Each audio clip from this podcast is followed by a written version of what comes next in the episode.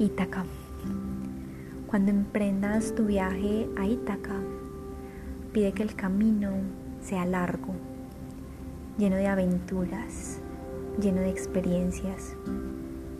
No temas a los lestrigones, ni a los cíclopes, ni al colérico Poseidón. Seres tales jamás hallarás en tu camino, si tu pensar es elevado, si selecta es la emoción que toca tu espíritu y tu cuerpo.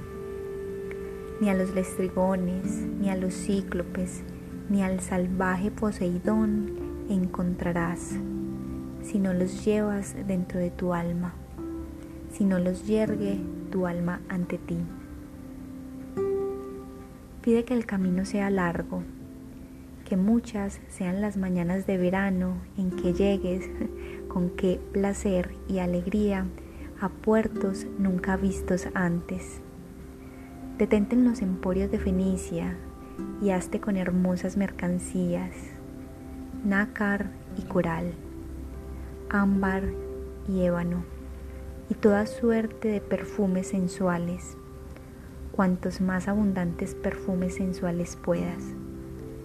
Ve a muchas ciudades egipcias a aprender, a aprender de sus sabios Ten siempre a Ítaca en tu mente. Llegar allí es tu destino. Mas no apresures nunca el viaje. Mejor que dure muchos años y atracar, viejo ya, en la isla, enriquecido de cuánto ganaste en el camino, sin aguantar a que Ítaca te enriquezca. Ítaca te brindó tan hermoso viaje. Sin ella no habrías emprendido el camino pero no tiene ya nada que darte. Aunque la halles pobre, Ítaca no te ha engañado. Así, sabio como te has vuelto, con tanta experiencia, entenderás ya qué significan las Ítacas.